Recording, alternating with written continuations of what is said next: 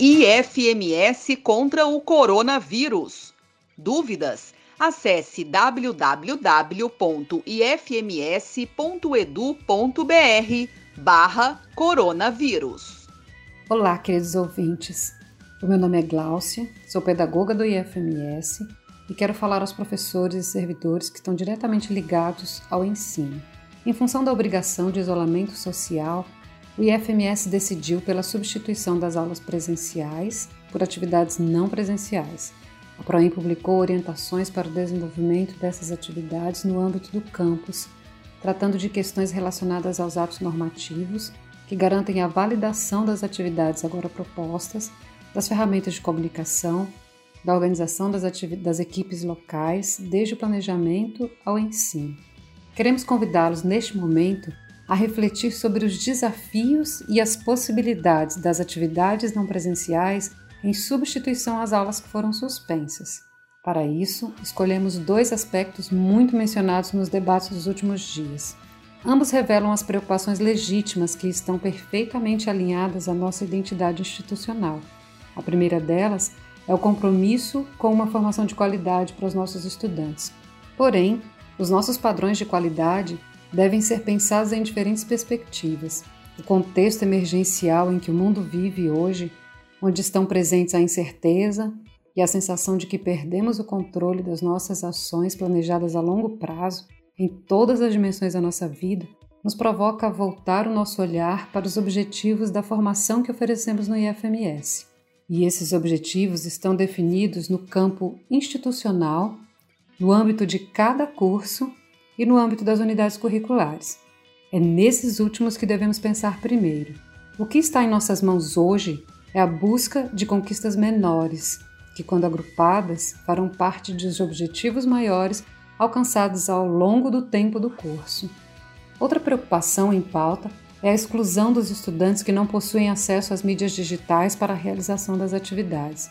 O compromisso com estes estudantes está mantido, Estamos trabalhando para descobrir estratégias que possam amenizar a situação, entre elas a oferta do auxílio para aquisição de pacotes de dados e o resgate de outras formas para fazer as atividades chegarem aos alunos.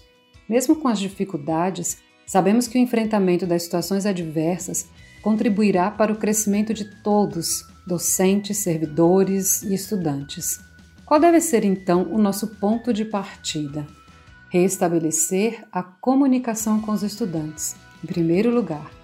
Procurar inseri-los numa comunidade interativa de aprendizagem, configurada como ambiente coletivo, ainda que estejamos separados pelo espaço e pelo tempo.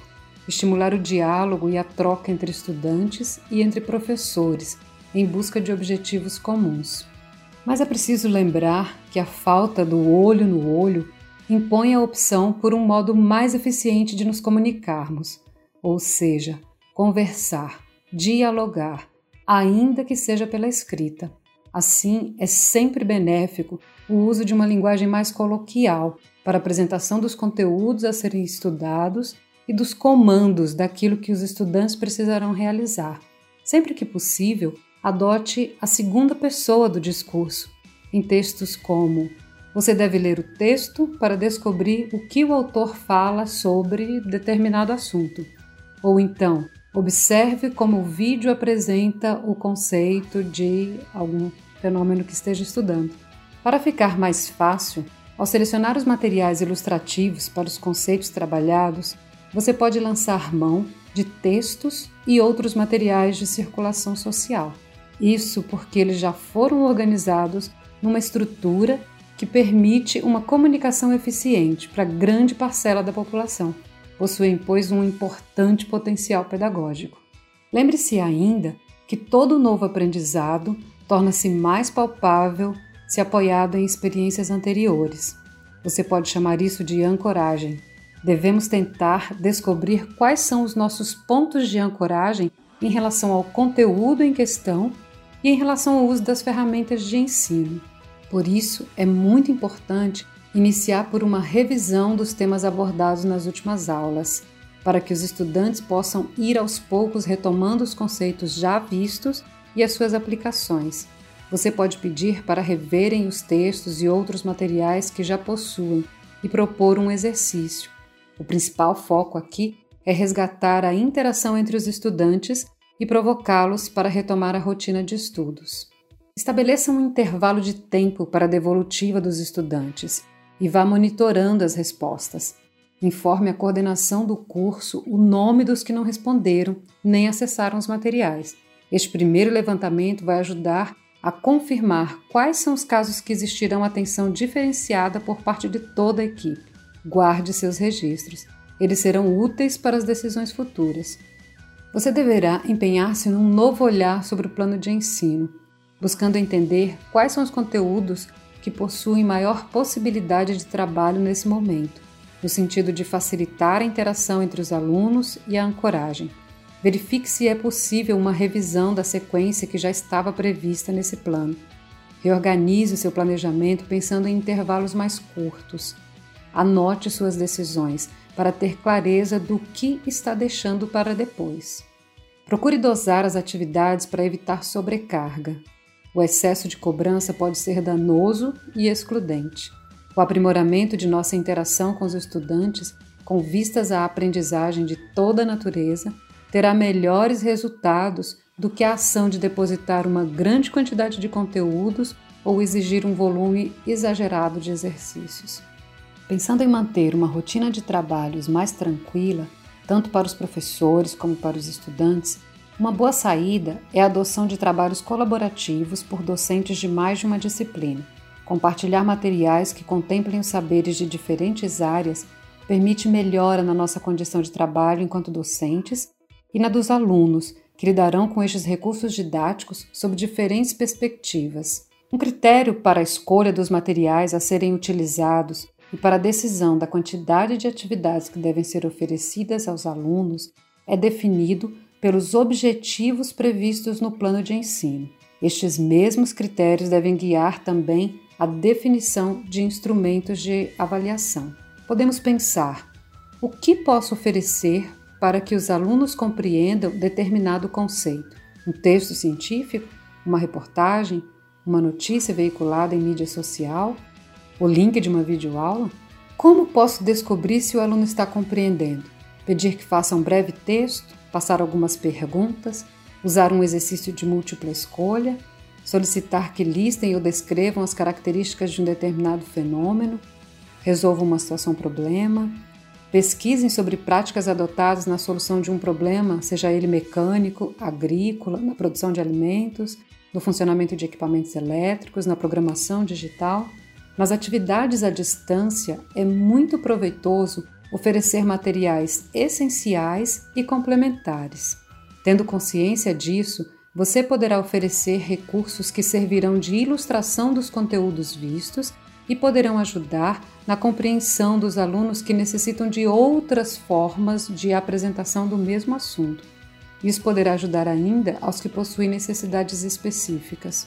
A distinção entre o que é essencial e obrigatório e o que é complementar deve ser observada ainda no atendimento aos estudantes que não possuem acesso ao computador ou internet e na proposição das atividades avaliativas para todos.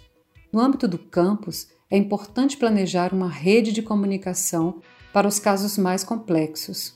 A equipe deve definir os profissionais que poderão atuar no atendimento aos menos favorecidos Neste grupo podem ser inseridos servidores do NUGED, do NEABI, do NAPNE, assistentes de alunos ou outros.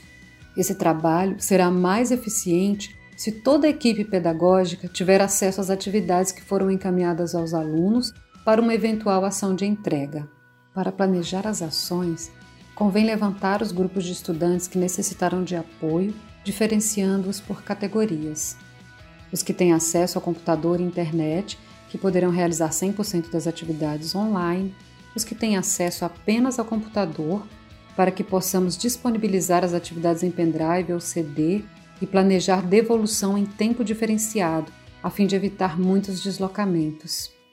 Aqueles que têm acesso apenas à internet, que poderão resolver as atividades manuscritas no caderno, enviando até uma foto para o professor ou entregando em folhas avulsas num prazo estendido ou depois que as aulas retornarem os que não têm acesso a computador nem internet, cujas famílias poderão, se possível, ser contactadas para verificar uma possibilidade de entrega das atividades impressas e combinar uma devolução, também com prazo estendido.